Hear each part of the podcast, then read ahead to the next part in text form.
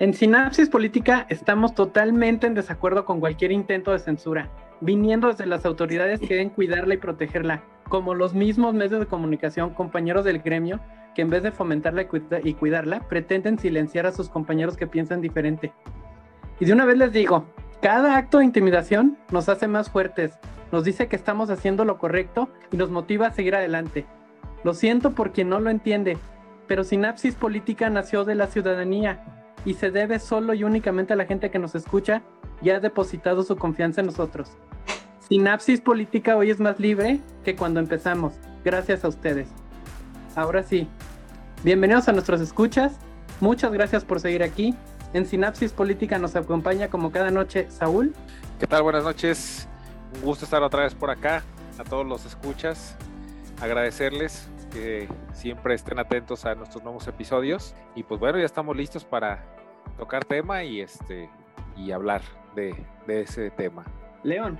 Gracias Paco, Saúl, buenas noches, qué gusto saludarles a nuestro amable auditorio que sintoniza y que escucha Sinapsis. Le damos las gracias también por su interés en generar conciencia social en pos de un, de un arribo de la democracia y de su consolidación Sinapsis Política trabaja precisamente por el, por el despertar ciudadano para que nuestros gobernantes y que para que todas nuestras instituciones trabajen en pos de generar un progreso que, que disperse bien, bienestar para todos y que alcance el bien común precisamente. Que la riqueza sea mejor distribuida y la conciencia social sea más consolidada para tener mejores decisiones. Así es, Paco, aquí estamos listos. Yo soy Paco Castañeda y esto es Sinapsis Política. Comenzamos. Pues, ¿qué está pasando con la Alianza Va por México? El partido del presidente de la República está desengranando la alianza, desgranando, está ganando senadores en tanto que Va por México se tambalea. ¿Qué está pasando, Saúl? ¿Qué tal, Paco? Pues sí, mira, está, está complicado, está concentrando mucho poder el presidente. En verdad ya está, este, e, eso, bueno, se veía venir desde que empezamos hablar de, su, bueno, no, no de ahorita, sino de sus campañas, de aquellas primeras campañas, ustedes se acuerdan cuando, empezaba, era muy, muy directo y muy, muy duro y muy crítico, y después le bajó pues para conseguir, este, dicen que el fin justifica los medios, ¿no? Le bajó, se hizo más amigo, más bonachón, para poder captar a, a más votantes, al final entre disgustados y, y su discurso más aligerado, pues lo logró y bueno, era algo que ya hace 10 años se veía venir. Es traer una regresión, traer las viejas usanzas de concentración de poder y con esa concentración de poder, pues dar, dar este, al, ahora sí que a los amigos el cielo y a, y a los enemigos el infierno, ¿no? Entonces es lo que empieza a pasar, empieza a pasar con su concentración de poder, empieza a buscar alianzas, ahora que estas votaciones no le fructificaron como él esperaba, que tampoco fue una pérdida, ¿eh? y tampoco fue una ganancia tan alta de la oposición. Fue un pequeño pasito hacia atrás de, parte del partido en el, en el de parte de, Morena. Y este, y pues ahora necesita generar esas alianzas, pero pues como los buenos políticos de antaño o de siempre, pues se da esta parte de este, de buscar cómo dividir, cómo dividir al, al, adversario, y pues o es una que es amedrentándole, encontrándole este, por ahí ositos eh, o negritos en el arroz, como diría mi abuelita, en su política y sin vencérselo. O, o, la otra, ¿no? Pues convenciéndolo, pues con unos nazos, por ahí diría León, cañonazos de algunos cuantos este, milloncitos para poderlos traer de este lado y pues está, está complicado, ¿no? Porque ya está ganando, está desgranando otros partidos, a otros lo está convenciendo con la parte del presupuesto hacia sus estados para poder tener una mayoría, esa mayoría que, que estaba este, a punto de perder, pues ya la está reconstruyendo de otras maneras, ¿no? Una mayoría que si recuerdan el INE también le puso el pie para que no la tuviera con esto, con el tema de la sobrerepresentación, que ya no fue permitido. Entonces, ¿qué dijo? Bueno, pues entonces si ya todo el mundo está buscando ponerme el pie, vamos a utilizar este o sacar el trabuco para poder tener esa mayoría. Pues está, está complicado, Paco, y eso pues es, de mucho cuidado, ¿no? Yo les decía por ahí, eh, ahorita empezamos negociando, los que no están de acuerdo con el presidente y tienen poder, empiezan negociando ahorita este, para bajar recursos y lo demás, pero al rato cuando el presidente y su partido generen demasiado poder, el problema va a ser que ya no van a necesitar aliados. Y ahí ya no va a caber más que ellos mismos. ¿Cómo ves, Paco? Si recuerdan anteriormente, el presidente hacía las cosas de un plumazo. No le mueva ni una coma, decía ordenándole a sus dipulacayos la aprobación inmediata de los textos que les mandaba la Cámara de Diputados. Hoy ha empezado una ofensiva que pocos han visto, en vez de usar el dedazo, usa la democracia misma para desarticular Va por México, que fue un dolor de cabeza en las elecciones pasadas para el gobierno federal. ¿Cómo ves, León? Pues sí, Paco, Saúl, eh, resulta que López Obrador buscó tanto la presidencia de la República que al tercer intento que lo logra después de 18 años, cuando lo logra, no quiere asumirla y ha más bien eh, hecho un juego de gabinete y un juego político en el cual ha interpuesto como premisa la mentira, como premisa el odio, la confrontación social. Eso es lo que se le ha dado y lamentablemente, lamentablemente, fíjate que el encono social sigue todavía muy polarizado y es en lo que se ha mantenido. Y bueno, ya ha tenido ciertos reveses porque incluso gente muy allegada a él pues ha se ha arrepentido y ha sacado a relucir precisamente los errores de la cuarta transformación en el sentido de la prepotencia, de la arbitrariedad, del autoritarismo, pero también han, ha salido a relucir pues toda la, la, corrupción que prevalece tras ello, ¿no?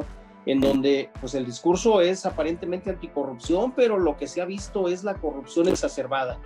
Entonces, nuestro país no ha, entrado en un impasse, como en una especie de, paréntesis, de adormilamiento, desde 2018, desde el primero de diciembre, o quizá un poquito previo con la, con la transición, ha entrado en una especie de adormilamiento en donde nuestro gobierno no está haciendo las cosas que debe hacer con la finalidad de beneficiar a nuestra sociedad y con la finalidad también de sentar las bases de un crecimiento sostenido en economía, en cultura, en sociedad, en salud, en seguridad para nuestro país.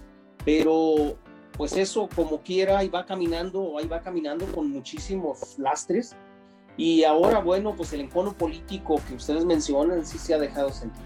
Precisamente la coalición Va por México pues no ha podido consolidarse porque siempre anda batallando para mantener la cohesión, la cohesión interna de sus partidos. Ya le tocó al PRI eh, sufrir por ahí los cañonazos eh, mediáticos en donde se les amenazaba con pues con sacar a relucir lo que son los trapitos al sol, lo que son los oscuros secretos que, que, el área de investigación financiera tenía o que, o que el área de, de, de, seguridad nacional tiene también por ahí guardados en la fiscalía o en el área correspondiente de lo que era la Dirección Federal de Seguridad. Entonces, con toda la información que se tiene, se juega para amedrentar al contrario. Y entonces el PRI la sufrió porque no podía definir su postura con, en, relación con la reforma eléctrica, que finalmente pues creo que hubo por ahí alguna metida de mano siempre del gobierno, del gobierno estadounidense, en donde Biden pues ya de alguna manera un poquito molesto, pues mandó a su embajador, a su embajadora que anduviera visitando tanto a la Secretaría de Relaciones Exteriores como a mismo Palacio Nacional para decirles pues que se cuidaran porque la reforma eléctrica traía muchísimas cuestiones eh, sujetas de revisión. Y entonces hasta que mete la mano Estados Unidos, de alguna forma, si ustedes se fijan, comenzaron a definirse las posturas políticas y la reforma eléctrica la dejó Morena de lado, argumentando que no era el momento y que la iba a meter hasta abril del 2022 pero es dejarla ir durmiendo el sueño de los justos cuando ve que no la, que no la puede lograr. Pero para ello requería mayoría calificada. Y para lo que no requiere mayoría calificada, impone el arbitrio, el capricho e impone también lo que es ese, esa parte del encono social, del rencor social que pareciera que el presidente de la República odia al país, que odia a la clase trabajadora, odia a la clase empresarial y entonces Ahora el presupuesto, como solo requería mayoría simple, mayoría sencilla, pues Morena con algunos de sus satélites y algunos diputados negociados logra, logra, sacar, logra sacar el presupuesto eh, de egresos de la federación, el PEF 2022, en donde, bueno, pues ciertamente, como decía Saúl, sus dipulacayos lo sacan sin moverle un ápice, sin cambiarle una coma, ¿sí? Y entonces ahí ni los defensores de los derechos de la sociedad en cuanto al segmento feminista ni en cuanto a otros segmentos logran logran sacar beneficios para estos, porque sigue sin haber medicamentos para los niños con cáncer, para las mujeres que sufren cáncer de mama, sigue sin haber guarderías, sin haber centros o refugios de protección para las mujeres violentadas, sigue sin haber atención a lo que es el suministro de medicamentos varios en lo que es el servicio sanitario público. Y entonces, pues ahí tenemos la, este, este bache político en donde, en donde las definiciones de la oposición, pues caray, están sufriendo las de Caín. ¿Qué deben hacer los partidos políticos ahora, Paco Saúl? Yo creo que los partidos políticos tienen que redefinirse y tienen que también redefinir su postura y ser mucho más fuertes o más, digamos, más firmes, más rigoristas en sus posturas para ser mucho más exigentes. Afortunadamente el mundo está cambiando. Argentina ha tenido un revés contra la izquierda precisamente en sus últimas elecciones, en su última elección, y bueno, Nicaragua no la trae tampoco, no, no, no la lleva como miel sobre hojuelas en esta reelección de Daniel Ortega y trae la recriminación internacional. Y a Cuba se le sigue moviendo el tapete, a Cuba se le sigue moviendo el tapete.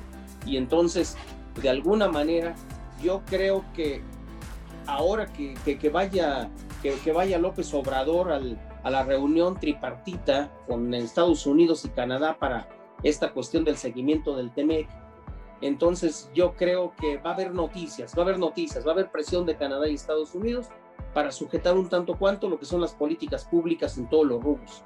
Pero sí, la oposición necesita comenzar a reconfigurar y necesita comenzar a consolidar su unidad institucional como partidos políticos para definir su postura al 2024, Paco Saúl.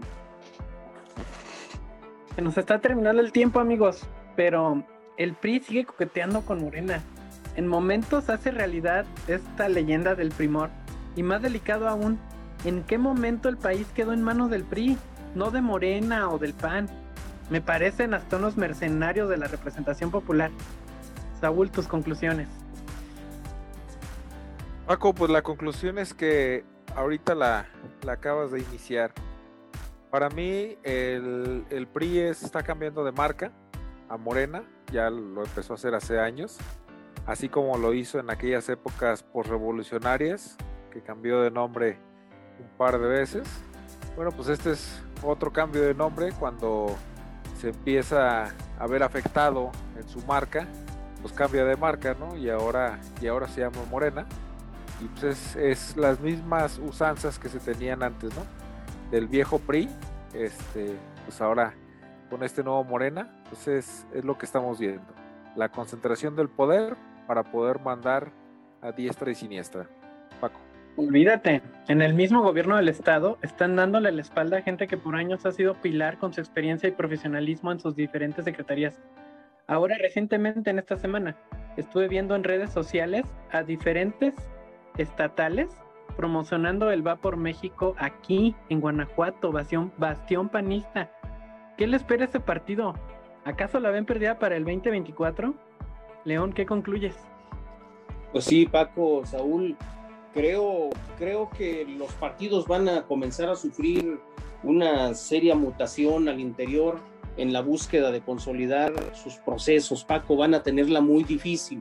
Y cuando digo muy difícil es en el sentido de lo que son las designaciones de sus candidatos o la elección de sus candidatos a los diversos puestos de elección.